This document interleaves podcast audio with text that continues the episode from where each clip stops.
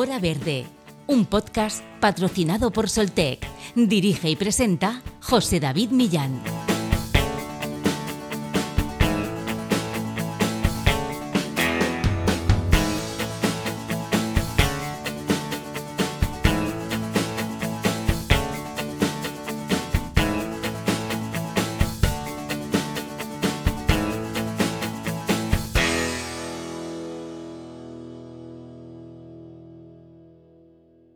Mucho se habla de la España vaciada, pero poco se sabe en profundidad de lo que efectivamente ocurre en estos territorios. Despoblación, cambio climático y ruralidad es una combinación poco explorada y que ciertamente es importante conocer para transformar. La emergencia climática y sus consecuencias cada vez más acuciantes ya están aquí y es una de las problemáticas más urgentes en el mundo entero. En España la creciente despoblación y el cambio climático son dos caras de una misma moneda. Un informe publicado por el Observatorio Social de la Caixa indaga acerca de esta temática indicando que un 29% del territorio rural español está expuesto a altas tasas de despoblación, un 45% a problemas relacionados al cambio climático y un 17,5% a ambos fenómenos a la vez. Los expertos afirman que gran parte del territorio rural español está expuesto simultáneamente a problemas de despoblación y de aridez. Estos dos problemas no solamente coexisten,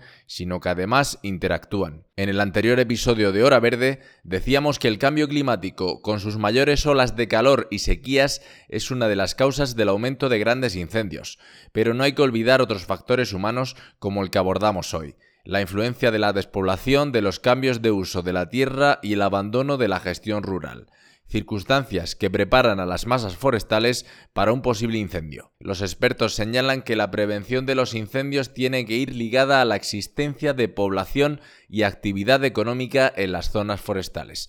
Un territorio vivo arde con más dificultad. En este marco surgen iniciativas como la del Grupo Driver, red de centros especializados en neumáticos y mecánica rápida que dedica su cuarta edición del calendario de la España vacía a 12 municipios españoles que han sufrido los estragos de un incendio. Conocemos más detalles de la mano de su director, José Ramón Arnó. Comenzamos, Hora Verde.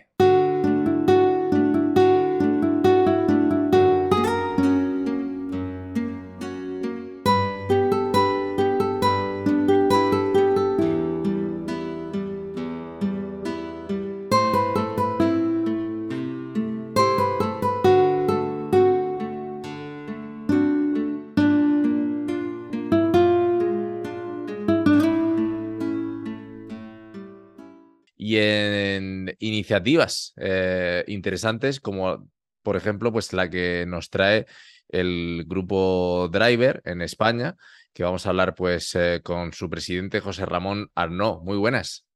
Hola, muy buenas tardes. ¿Qué tal? ¿Cómo estás? Bueno, eh, presidente, director, mejor dicho, ¿no?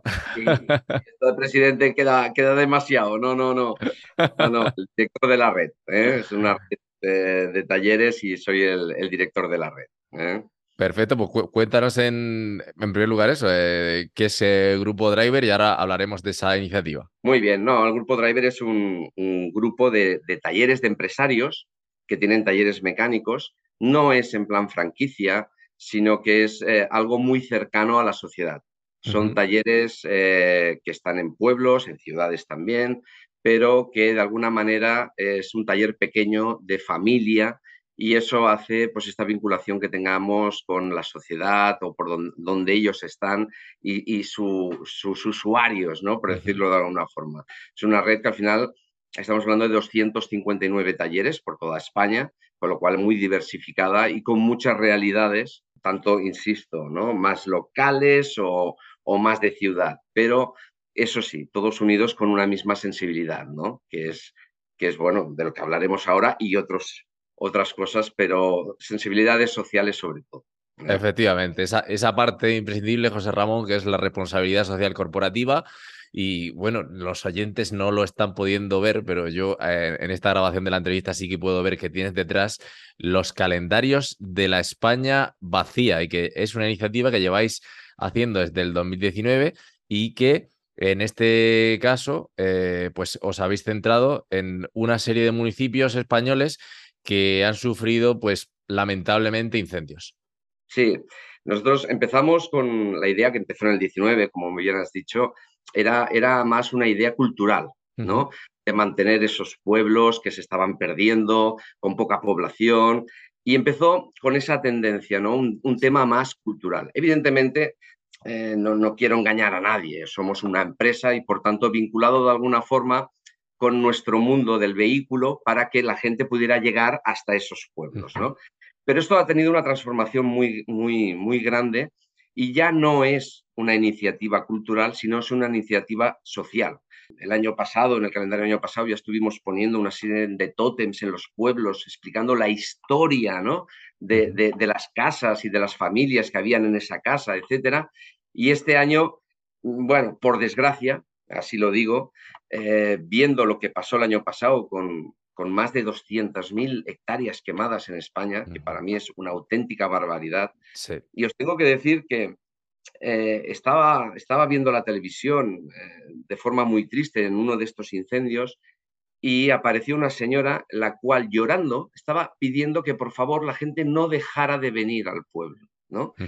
Y esto, esto te, llega, ¿no? Porque dices, efectivamente son pueblos ya eh, con mucha dificultad, por, por, porque son pequeñitos, por donde están, etcétera. Si además le añades la dificultad del incendio, pues realmente es un drama, ¿no? Y por eso este año hemos dado ese giro a la parte social que te comento y los 12 pueblos son pueblos que en el pasado o en el presente más cercano han sufrido algún tipo de incendio y algún varapalo de estos y han tenido que resurgir y, volver a tirar para adelante de alguna manera. ¿no? Hemos querido poner luz también y, un micrófono a esta gente para que de alguna forma tengan un poco de ayuda. ¿no? Ese es, intentamos, bueno, nuestro granito de arena, ¿eh? por decirlo de alguna forma. Bueno, pueblos que, están de, punta a punta de, España, como son eh, Alixo, Orense, Andilla, Valencia, Bulguente, Zaragoza, Fajeca, Alicante, Famorca, también de Alicante, Izbor de Granada, Juzgar, Juzcar de Málaga, Ladrillar en Cáceres, Maíde de Zamora, Porto de Sanabria, también en Zamora, Riva de Salices, Guadalajara y Santa María de Miralles en Barcelona. Yo creo que todos ellos, pues, eh, con con esa historia, ¿no? De, que lamentablemente se han visto afectados por, por incendios, pero, pero también con, con, una cultura, una historia y un encanto singular. Sí, sí, sí, efectivamente. Nosotros en, el calendario que se puede descargar, etcétera, ponemos el pueblo, ponemos sus circunstancias y siempre lo que se puede visitar, ¿no? O sea, con lo cual, efectivamente, tienes razón, son pueblos que no están al azar porque han tenido un incendio y ya está. Efectivamente, aparte de esto, pues porque hay un encanto, ¿no? Porque tienen cosas a visitar, tienen cosas a decirnos, ¿no? De hecho, eh, el otro día hicieron una entrevista al alcalde de Ladrillar y hizo una frase que, que, me quedó, ¿no? Que decía eh, que esto del calendario para ellos era una, una gran oportunidad de, de ser visibles al mundo y poder mostrar, aunque haya desaparecido su vegetación, el paisaje que ellos tienen ahora, ¿no? Es una forma de decir, ojo, seguimos estando, tenemos otras cosas, tenemos otro tipo de paisaje y, creo que, esta es una iniciativa para ayudar nada más, ¿no? Para ponerles un, punto, que la gente los conozca, que en un momento dado, en un fin de semana, cojan su coche, vayan a visitarles y eso les da vida a esos pueblos, porque al final la panadería, el bar, eso es lo que mantiene esa población y ya han sufrido mucho más, insisto, con el tema de los incendios todavía, ¿no? Pensar mm, que, un pueblo que tiene un incendio de este tipo, para que nos hagamos idea de la magnitud, ¿no? Estamos hablando que en 10 años este suelo no, no, no se puede volver a replantar. O sea, estamos hablando que necesita 10 años para poder decir, no, porque si no dices, bueno, la administración que coja dinero y que plante árboles o un bosque. No, no, no, no es tan sencillo. Son 10 años que hay que esperar para que ese suelo vuelva a ser fértil para poder hacer esa plantación. Pero es que, ojo, es que después cuando haces esa plantación, tarda 50 años mínimo en volver a recuperar ese ecosistema o ese bosque que tenía ese pueblo. Con lo cual, estamos hablando de pueblos que realmente tienen esa necesidad de ayuda porque a nivel de plantación, a nivel de bosque, a nivel de otras cosas, va a necesitar mucho tiempo y por tanto nos volcamos todos como sociedad a echar una mano, en este tipo de, actividades o de, acciones o, lo tienen muy, muy complicado. ¿no? Nosotros mismos, el año pasado hicimos también una acción, para que veas que estamos muy sensibilizados ¿no? con todo este tema, que fue eh, plantar un bosque. Plantamos dos hectáreas y, y, claro, no podíamos plantarlo donde quisiéramos. ¿no? Yo todo esto que os he explicado lo he aprendido porque me lo han explicado expertos, ¿no? Decía, no, no, yo quiero ir allí donde vi el incendio en la televisión y quiero plantar allí el, el, bosque. Me dijeron, no puede ser, José Ramón, no mm. puede ser. O sea, tiene, tiene todo esto que os he explicado, ¿no? Y entonces, bueno, plantamos dos hectáreas en un terreno que se había quemado hacía ya, pues eso, 10, 11 años y se plantaron allí las dos hectáreas y este año vamos a volver a hacer eso, pero por desgracia a estos pueblos que han tenido un incendio hace poco no les podemos ayudar de forma directa, sino tiene que ser de una forma indirecta, ¿no? Entonces, por esa la iniciativa este año de este, de este calendario. ¿eh? Una iniciativa que lleváis eh, ya tres años haciendo, como, como decimos, y, bueno, dando continuidad en términos de sostenibilidad también a ese proyecto comentabas de reforestación en, en Llanes, Asturias, ¿no? Que llevabas ahí eh, pues eh, comentabas ahora en, esta, en esta entrevista.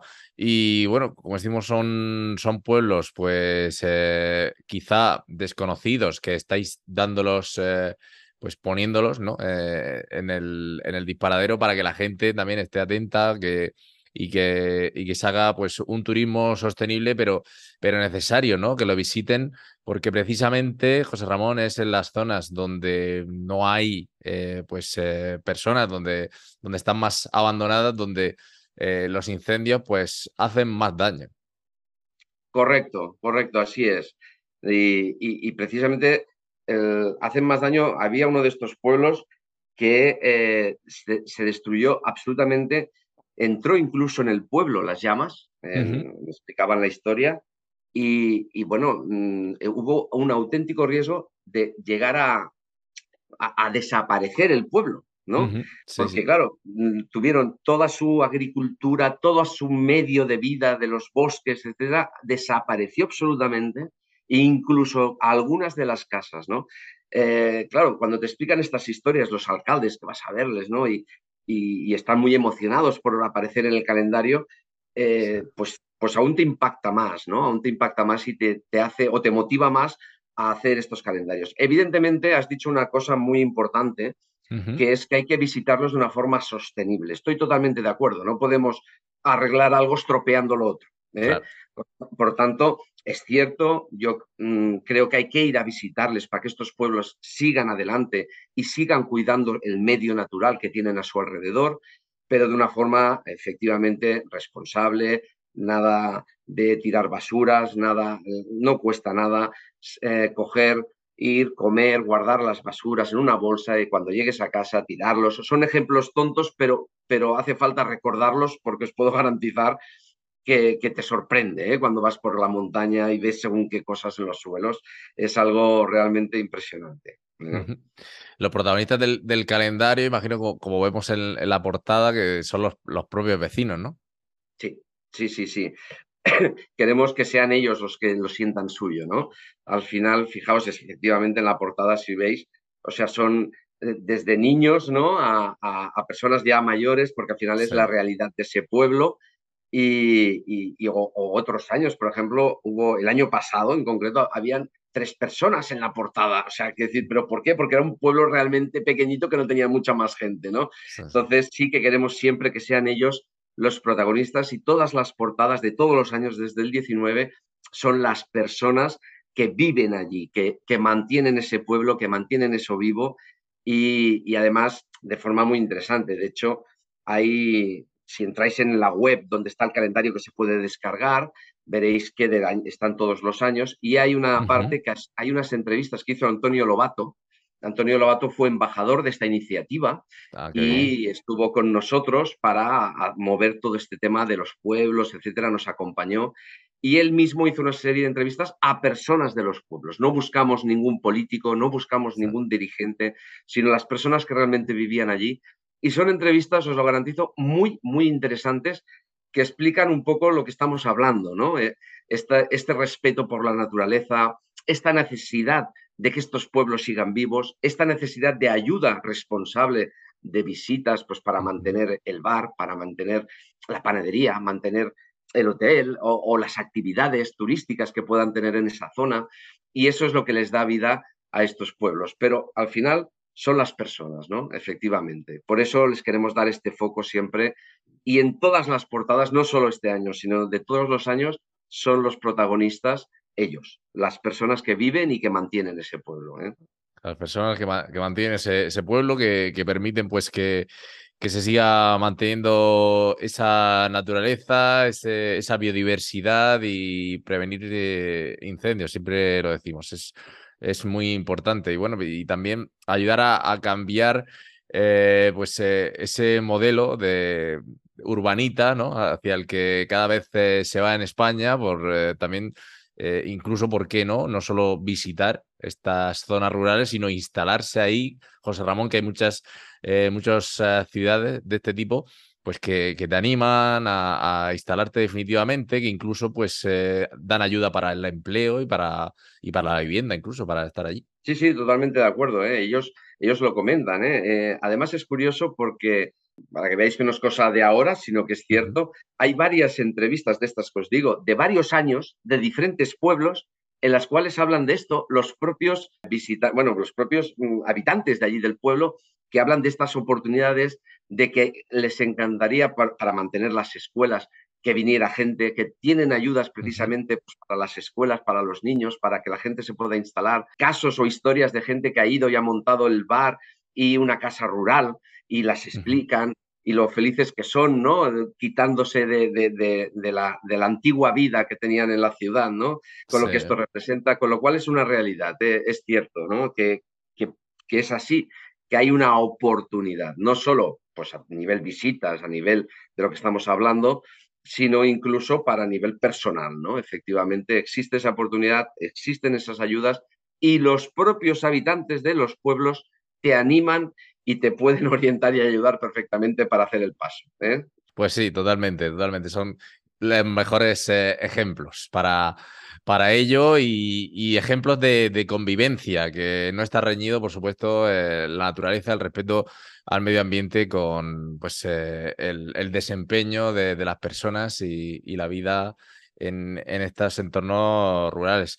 José Ramón, que el calendario hay que decir también que bueno, lo primero, eh, eh, imagino que se puede descargar de forma online.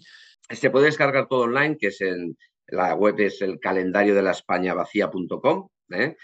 Como veis, que hemos querido separar mucho, al, ser una actividad social, cultural, no la hemos puesto el calendario en la web de la empresa. O sea, que hemos querido separarlo para darle realmente la importancia y el valor que tiene. No, Evidentemente es lo que os he dicho al principio. Detrás hay una empresa y, todo esto se ha movido pues, por los talleres, por lo que la vinculación que podemos nosotros a nivel de empresa luego hacer. Claro. Pero sí que lo que es la actividad social la hemos querido absolutamente separar. Igual que lo de Bosquia, eh, igual que lo del calendario, y hemos hecho pues una web absolutamente separada. Si entráis veréis que hay nada, muy poquito que habla de driver para, que, para poner el foco donde realmente es lo importante, ¿no? El foco, lo importante es en el calendario, en lo que representa el calendario, en la ayuda que se puede hacer. Entonces, esto lo hemos querido separar mucho para que darle el valor real, ¿no? Entonces, en ese aspecto allí se puede descargar el calendario con todo, cómo ir, las rutas, el qué visitar, absolutamente todo, no solo de este año, sino de todos los años, están todos los pueblos en un mapa. Y físicamente no lo hemos hecho por un tema de, em, de, cultura de medio ambiente. Quiere decir que la gente se lo puede descargar, la gente puede acceder, ir y el hecho de imprimir ¿no? en papel, hemos impreso unos cuantos, en puedes ir a cualquier taller de driver y tendrán el calendario, pero ojo, en papel reciclado, ¿eh? o sea, hemos, hemos mirado mucho, pues dicen, no puedes estar pregonando, pues la cultura, el bosque, eh, plantar árboles y por otro lado ahora liarte a hacer calendarios y, estropear un poco el mensaje, ¿no? Entonces, no, hemos hecho, sí, unos calendarios para que físicamente la gente los pueda ver, que están uno por cada taller, nada más, hemos contado los justos, y todos con un, vamos, con mucho control de que se hicieran de una forma eh, absolutamente, pues bueno, reciclada, controlada, etcétera, para, para, intentar ayudar a lo máximo, ¿no? Entonces, no, no tenemos la posibilidad de enviar un calendario, no tenemos la posibilidad de, recogerlo físicamente, pero creo que hoy en día, con todos los medios online, el descargarlo con una calidad de fotografía que hay, ya la veréis, muy buena, permite perfectamente navegar por esa web, verlos e incluso prepararse pues, las rutas para acceder a los, a los, a los calendarios, para acceder, perdón, a los pueblos. ¿eh?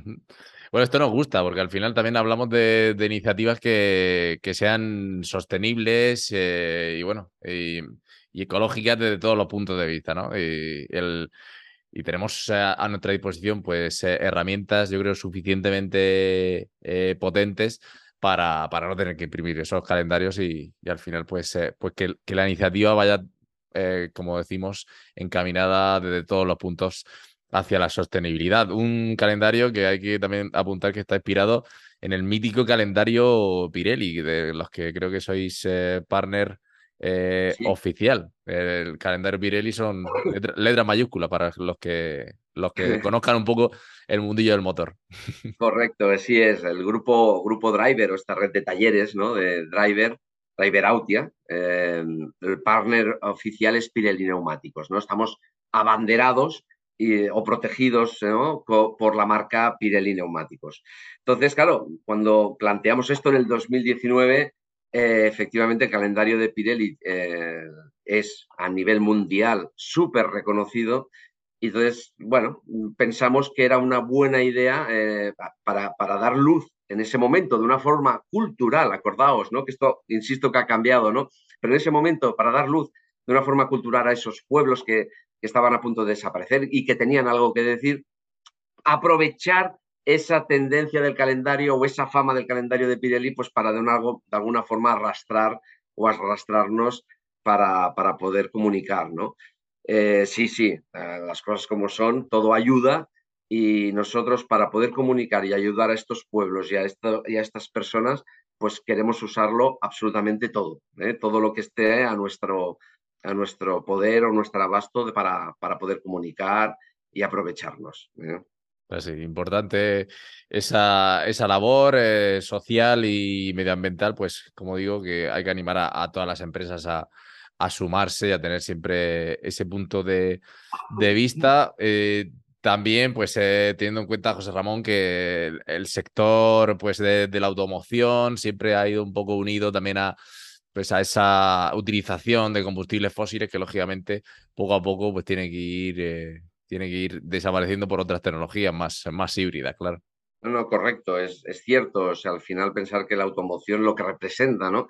Quizá por eso todavía más necesidad de que estas empresas, eh, hablo en plural ahora, no solo de la nuestra, pues se, den cuenta de, que, de lo que representa un cambio climático, de lo que representa la sostenibilidad, de la importancia que tiene y volcarse en cosas como esta creo que es un tema de responsabilidad absoluta a los que dirigimos este tipo de empresas, ¿no? Mm, sí que está haciendo un giro la sociedad, fijaos que cada vez vamos más al coche eléctrico o el de hidrógeno, o sea, ahora hay un, un momento de cambio en ese aspecto nuestra red también se está preparando, o sea, no, no solo es la parte social, sino también la profesional. Estamos preparando con unas formaciones a todos los talleres para la parte del vehículo eléctrico. O sea, esa transformación que se está haciendo a nivel empresarial se tiene que ver reflejada también a nivel social, que es la actividad del, del calendario y del bosque, porque este año pensamos seguir con esa actividad que creemos importante. Imaginaos nosotros eh, pudimos plantar con la colaboración de los usuarios y de los talleres dos hectáreas. Imaginaos si esto a nivel de España lo que podría representar si todas las empresas del sector de la automoción eh, se, involucraran en actividades de este tipo, ¿no? Pues representaría algo muy potente, muy, muy fuerte. A lo mejor todas las que se quemaron el año pasado las podríamos volver a repoblar, casi, casi, ¿no? Entenderme en cuántas hectáreas. Pero eh, creo que es importante tener esta responsabilidad, no solo social, sino también empresarial. Empresarial en el aspecto de esa formación. Nosotros todos los talleres, eh, por temas legales, cuidado, no es que seamos nosotros mejores que otros, todos los talleres no los de drivers, sino todo el sector cada vez más tiene toda la parte de reciclado del neumático con las empresas Signus o NFU, eh, TNU, el reciclado del aceite, los bidones, los trapos, eh, ya no se puede utilizar serrín. O sea, que sepáis que a nivel de taller, que a priori puedes verlo como, uy, aceites, piezas, algo contaminante. No, no. A nivel de taller os puedo garantizar que hay una legislación muy severa, muy dura, eh, para garantizar, pues eso, que no caiga ni una gota de aceite a, a, donde no tiene que caer. Para todo se recicla absolutamente, todo tiene unos bidones especiales, unos contenedores donde ponerlo, porque ahí empieza la responsabilidad. si hablamos de sostenibilidad, de naturaleza, cambio climático, hemos de empezar desde nuestros propios talleres a que efectivamente las cosas se hagan bien, se regularicen bien, y ahí es donde empieza todo, todo este tema. Si no, lo que hablábamos, podríamos estar plantando árboles y haciendo calendarios, imprimiéndolos, con lo cual una cosa te estropea la otra. No, si hacemos este paso es porque efectivamente ya en, los talleres, insisto, de todo el sector, ¿eh? no es que nosotros seamos, no, no, todo el sector está muy regularizado y puedo decir que efectivamente cuidamos mucho en nuestra casa pues todos estos detalles que es donde está la importancia, porque realmente es allí donde se contamina, ¿no? Entonces hay que, pues esos aceites se reciclan, los trapos, o sea, todo tiene un control y unos reciclajes importantes. ¿eh? Es importante que lo sepáis. ¿eh?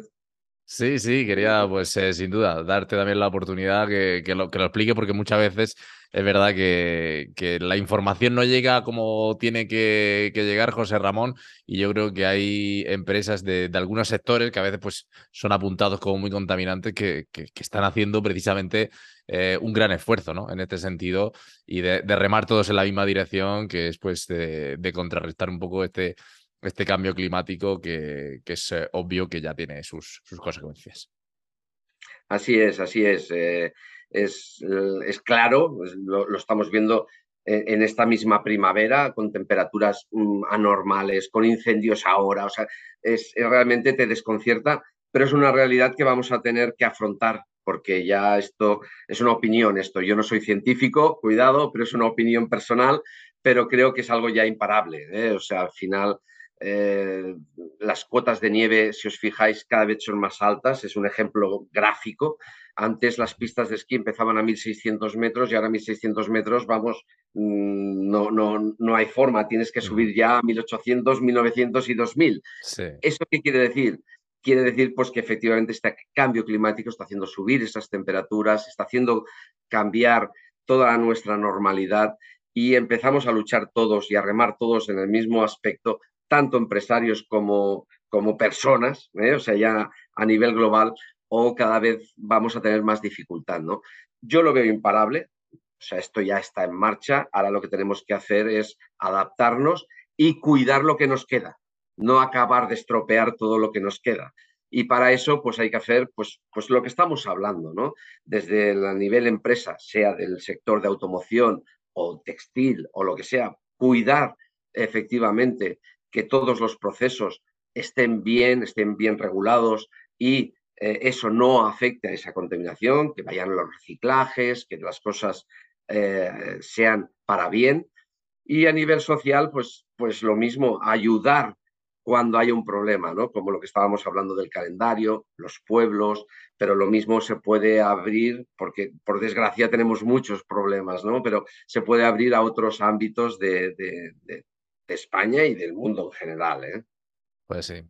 Pues eh, gran, gran labor eh, con la edad de visibilidad con este calendario, como decimos, a, pueblos pues, que han sufrido esos estragos del, incendio y, bueno, que son una maravilla, porque yo creo que en España tenemos auténticas maravillas, tanto de interior como, como de costa, y, bueno, en este caso pues son pueblos que, que sin duda pues merece la pena tener en cuenta y, visitar. Eh, mm, señalamos que el, que el año pasado eh, llevasteis eh, una reforestación mm, colectiva junto a Bosquia, hay que decir, en Llanes, Asturias. ha dicho que este año queréis hacer otra.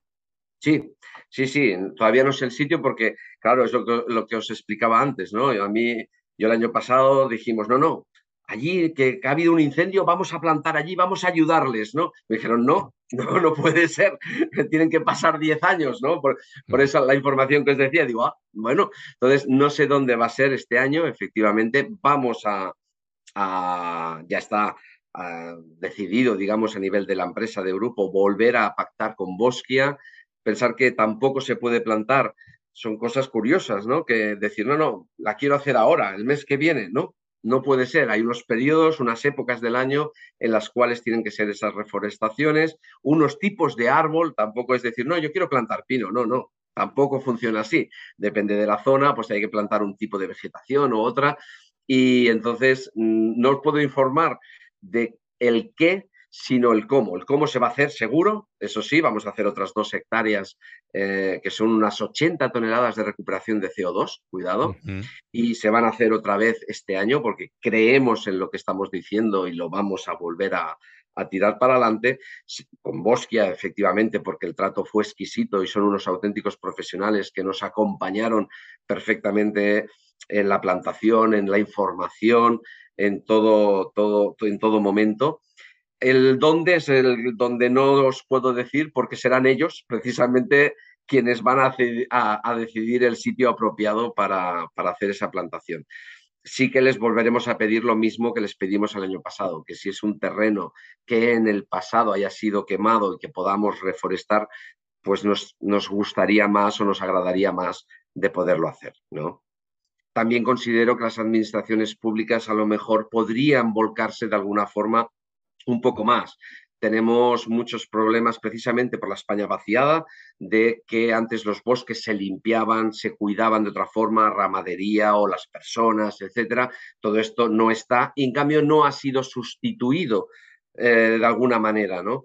Creo que sería, sería apropiado que, que, la administración pública también hiciera un esfuerzo que lo hace con la parte de los bomberos, etcétera, pero no tener que llegar al remedio, sino eh, poner esos recursos también antes, ¿no? Para, para, evitar pues, que estos incendios sean tan pavorosos como, como son, ¿no? Cuando, cuando hay alguna hora.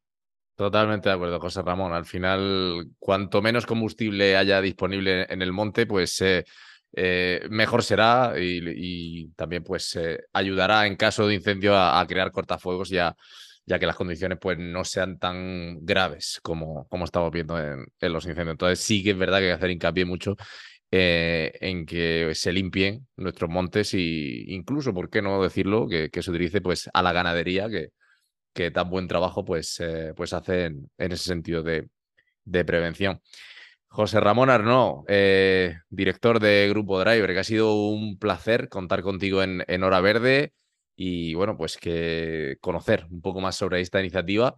Nos vamos a despedir también recordando eh, esa página web donde se puede descargar el, calendario y, bueno, pues consultar todos los datos para, para que cualquiera de los oyentes que nos esté escuchando y que esté planificando algunas vacaciones, que oye, pues que, esté atento a, ahí que tiene destinos muy interesantes. Perfecto, pues nada, eh, José muchísimas gracias. La web es el tal cual el calendario de la Espana, Espana eh, en vez de España, el calendario de la Espana vacía.com. Entonces os, recomiendo que, entréis, que le echéis un vistazo, que creo que os va a gustar las entrevistas, todo lo que hay en el interior. Y sobre todo, José David, darte las gracias por, por poner voz ¿no? a estas iniciativas que creo que es importante para que pues también las empresas sigan, ¿no? Sigan para adelante y hagan estas cosas. y al poner voz eh, pues, pues solo podemos darte las gracias, ¿no? Porque así podemos llegar al usuario, que es la finalidad. ¿eh? Pues muchísimas gracias a, vosotros y, ojalá lleguen muchos, a muchos visitantes, como decimos, siempre respetando el, medio ambiente y la sostenibilidad pues a, esos, a esos pueblos que se han visto afectados. Gracias, José Ramón. Adiós, gracias. Hora Verde, un podcast patrocinado por Soltec. Dirige y presenta José David Millán. Y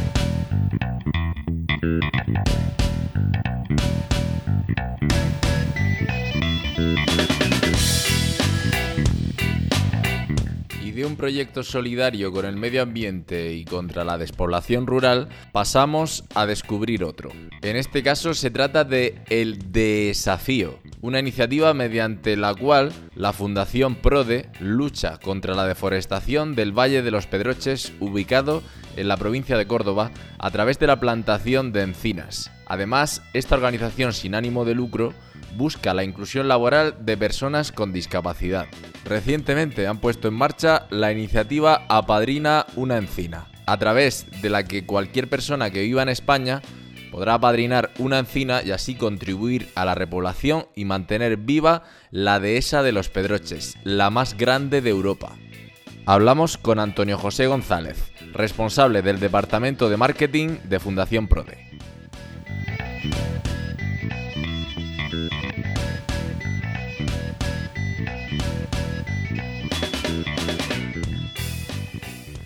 Bueno, en este episodio de Hora Verde estamos hablando de varias iniciativas en las que creo que tienen algo en común, que es eh, hacer pues eh, muchas cosas positivas tanto por el medio ambiente como por la sociedad. Y yendo más allá, yo creo que también tienen algo en común que es eh, pues el acudir en auxilio, por decirlo así, de, de, la España vaciada, ¿no? De esa despoblación que cada vez pues, afecta a más zonas rurales en nuestro país y que no es eh, nada positiva tanto para luchar contra el cambio climático como para proteger el medio ambiente. Y, bueno, pues vamos a hablar con Antonio José González, que es responsable del Departamento de Marketing de la Fundación PRODE. Muy buenas. Buenas, José David, ¿qué tal? Bueno, pues como decía Antonio, pues estamos hablando de, iniciativas eh, pues, eh, interesantes para también de alguna manera luchar contra la, despoblación rural y en este caso, pues eh, vosotros lleváis a cabo dentro de la fundación un proyecto que, que se llama el desafío con la H intercalada, eh, hablando de, bueno, de la dehesa, ¿no? De, del Valle de los Pedroches, en la provincia de Córdoba, eh, donde creo pues, que, estáis mezclando eh, de cierta forma la inclusión laboral de personas con discapacidad y el apadrinamiento de encinas, o sea, luchando contra la deforestación de esa parte eh, que tanto lo necesita la provincia de Córdoba. Exacto, Xavi. Bueno, en primer lugar, darnos las gracias a Nora Verde en este magnífico podcast por darnos, por darnos la oportunidad de, compartir la iniciativa que hemos puesto en marcha desde el desafío y sobre todo eso, que, que demos voz también a los pueblos y a esa zona rural que, tanto necesita y sobre todo que, que, trabajemos en proyectos que ayuden a fijar, a fijar la población. Pues bien, como comentaba, el proyecto del desafío nace ahí, nace en Fundación PRODE, que es una ONG sin ánimo de lucro que nace en 1984 en Los Pedroches, al norte de la provincia de Córdoba, pero que actualmente ya estamos trabajando prácticamente en toda la región, en toda la región de Andalucía, en, las ocho provincias, y que el propósito de, Fundación PRODE pues, es acompañar a cada persona en el, desarrollo de, en el desarrollo de una vida con sentido basada en la búsqueda de la felicidad.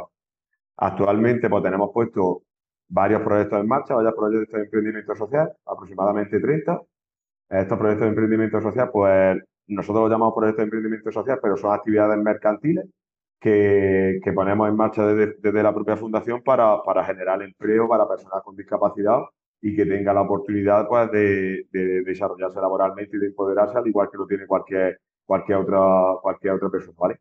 Entonces, dentro de ese, dentro de ese proyecto de emprendimiento social está el desafío. También tenemos, pues, por poner ejemplo, tenemos hoteles, tenemos una gasolinera, concesionarios, talleres, vamos, un, supermercado, tenemos diferentes proyectos en diferentes sectores con el único objetivo de, de, la, de la empleabilidad de personas con discapacidad. Eh, actualmente somos casi 800 profesionales en Fundación PRODE, de los cuales 600 son, son con discapacidad.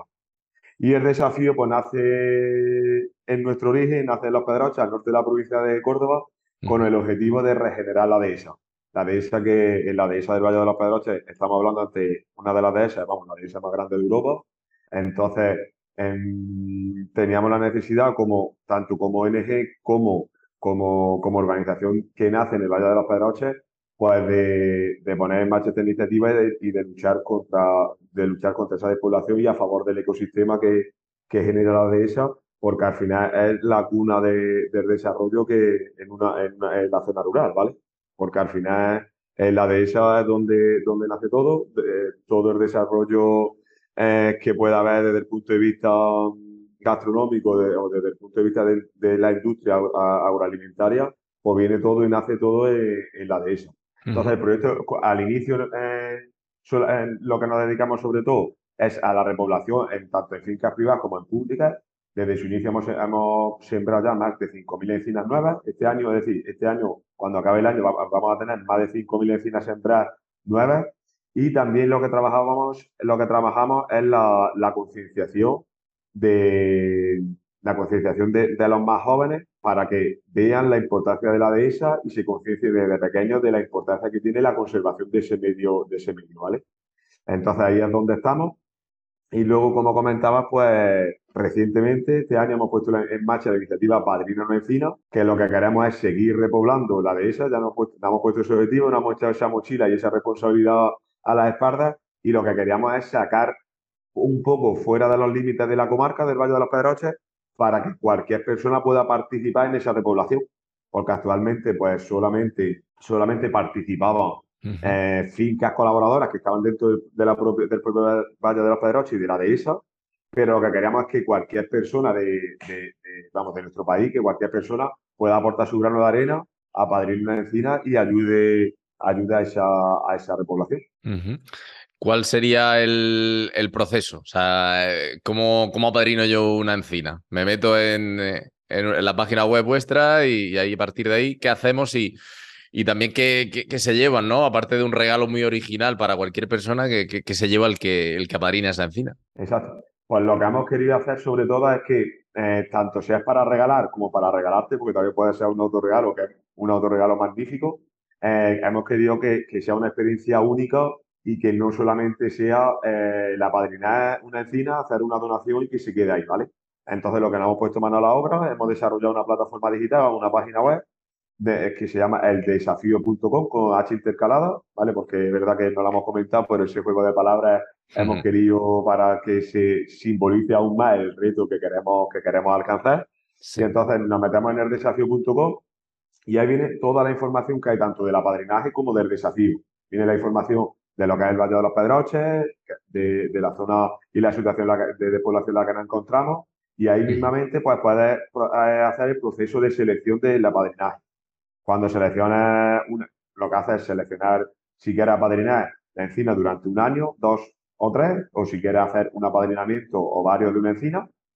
Y lo que se hace, lo que se hace en este proceso es que Además de, del apadrinaje, una vez que tú apadrines, se produce todo, lo que es el proceso como si fuera una tienda online, vamos, todo el proceso que, que tiene una tienda online convencional, pues te llega a tu casa una, una pequeña cajita eh, en la que viene información del desafío, viene unas bellotitas para que eh, llegue a tu casa mm. la propia de esa, una, una parte de la esencia y una parte de que al final es la semilla de, de, de este ecosistema y te llegan las coordenadas de tu encima, ¿vale? Entonces, esa coordenada es para saber exactamente dónde está tu encina y para que puedas visitarla cuando quieras.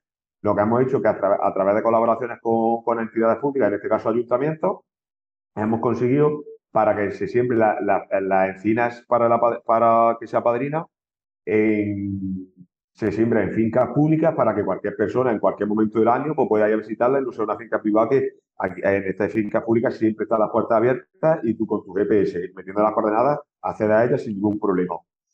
¿Qué hemos hecho aún también para para que la persona que reciba la padrinaje también se sienta un regalo un poco más especial?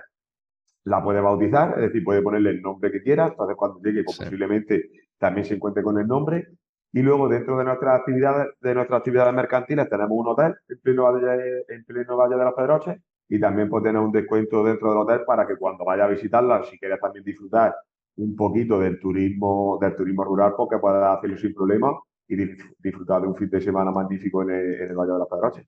En el Valle de, los Pedroches y como tú dices, pues atraer visitantes, generar movimiento, fijar población, pues eh, algo súper importante que estamos viendo hoy en este episodio de, de Hora Verde y que, y bueno, pues que, que no, se, no se pierdan esas, eh, esas zonas rurales. Eh, sin ir más lejos, pues hace poco veíamos informes de organizaciones ecológicas como Greenpeace, que decían que los municipios rurales contribuyen un 34% menos al cambio climático que los urbanos y hasta 20 veces más a la conservación de la, de la biodiversidad, cifras muy importantes, y que solo un 16% de la población española está cuidando del 85% del país, eh, lo que pues eh, supone que el gasto nacional en protección de la biodiversidad no llegue al 0,1% de, del PIB. Un problema de la despoblación rural con impactos sociales, culturales y económicos, pero también eh, medioambientales.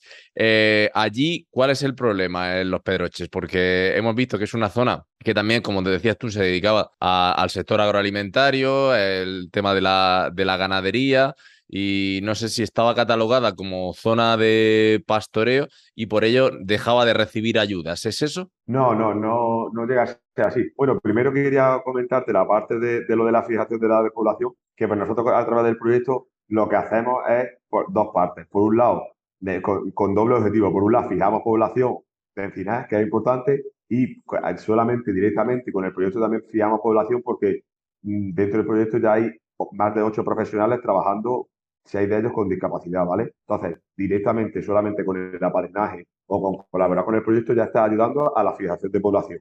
Por otro lado, lo que hemos querido hacer con este con esta experiencia que hemos querido hacer un poquito más única de, de, la persona que, que, va a ser el padrino o la madrina, pues lo que hemos querido hacer es aportar nuestro grano de arena en esa fijación ya de forma, de forma indirecta de la población pues, a través del desarrollo, del desarrollo turístico.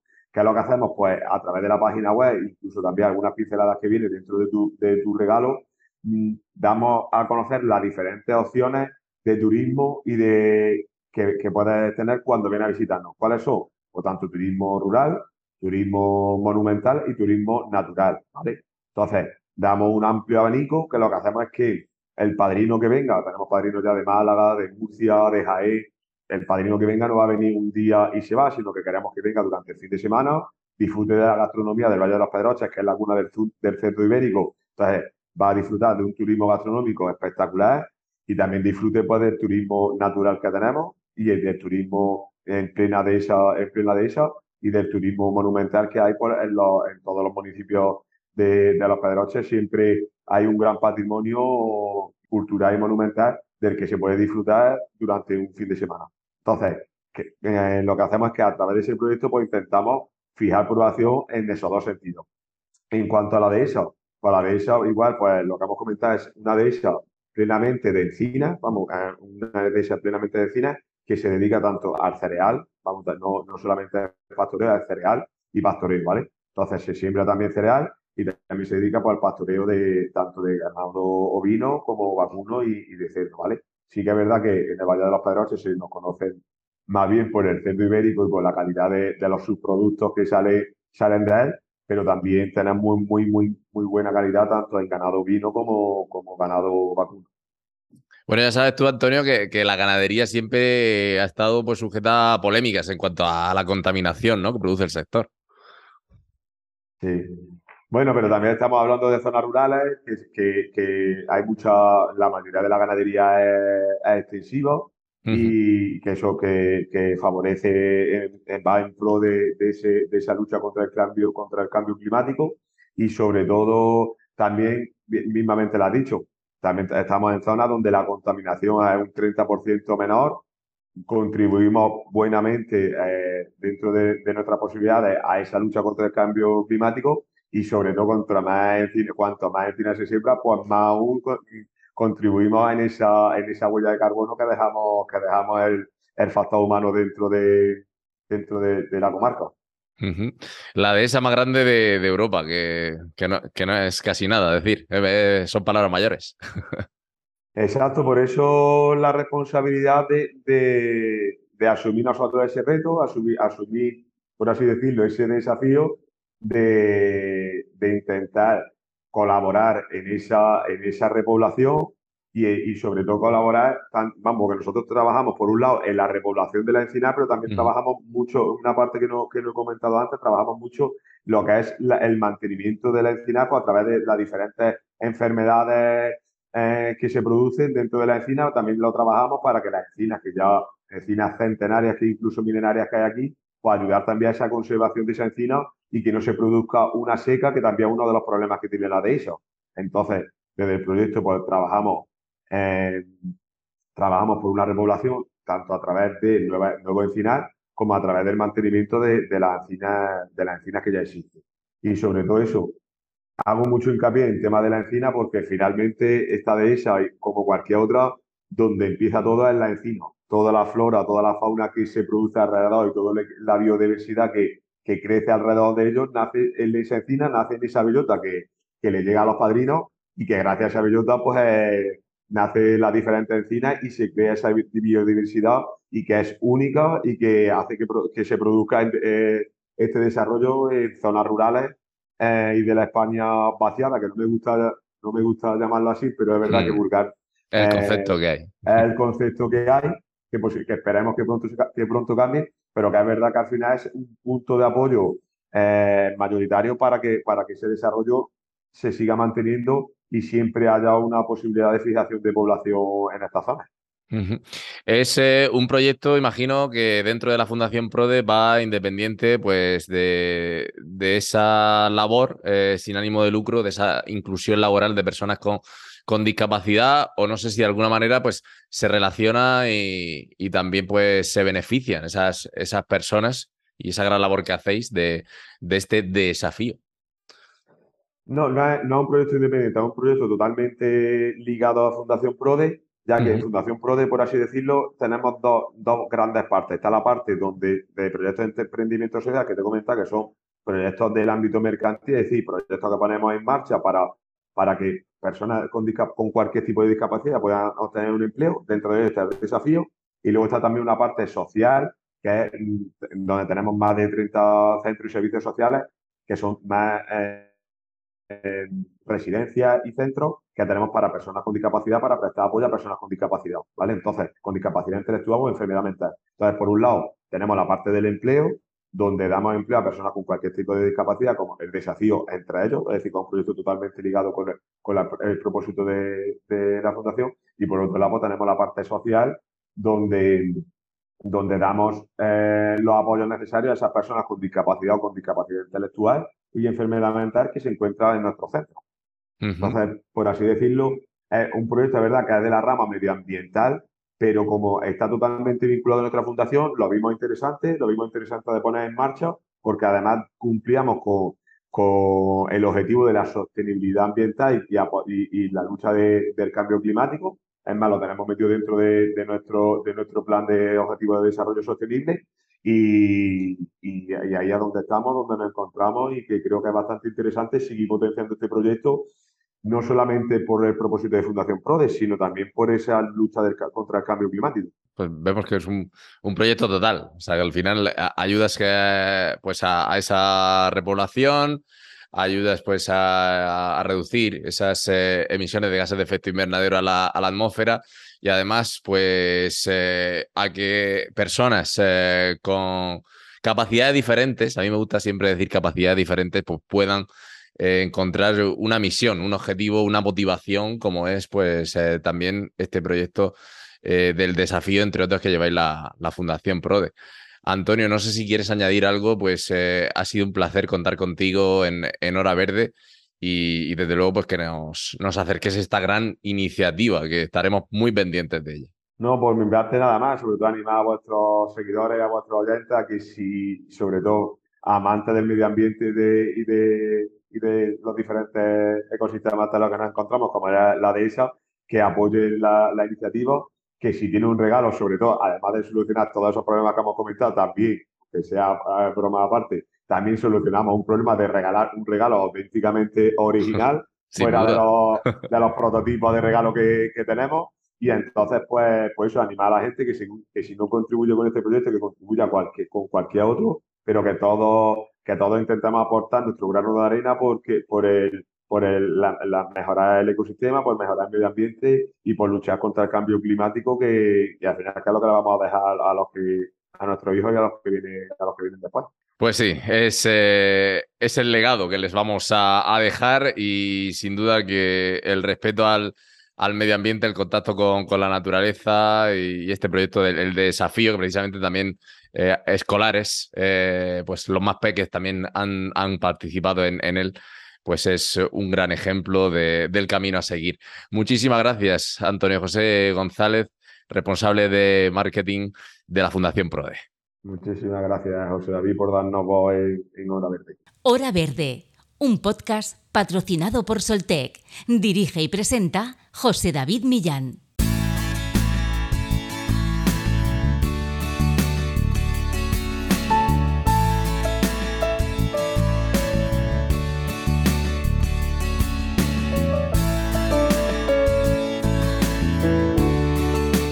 Pues aquí ha llegado el programa de Hora Verde de hoy. Espero que les haya gustado y que les haya animado a participar en alguna de estas iniciativas solidarias. Al final se trata de entre todos poner nuestro granito de arena en la lucha contra el cambio climático y contra las consecuencias que tienen algunos fenómenos tanto atmosféricos como humanos en el medio ambiente. Y como no, en la salud y en la calidad de vida de las personas.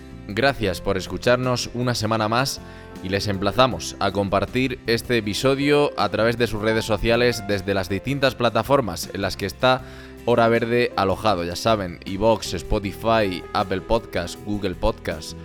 Y como siempre, pueden seguir toda la actualidad sobre sostenibilidad, medio ambiente y energías renovables a través de las redes sociales de Soltec, tanto en LinkedIn, Instagram, Twitter, Facebook y YouTube. Gracias por estar ahí y que pasen una feliz semana. Chao.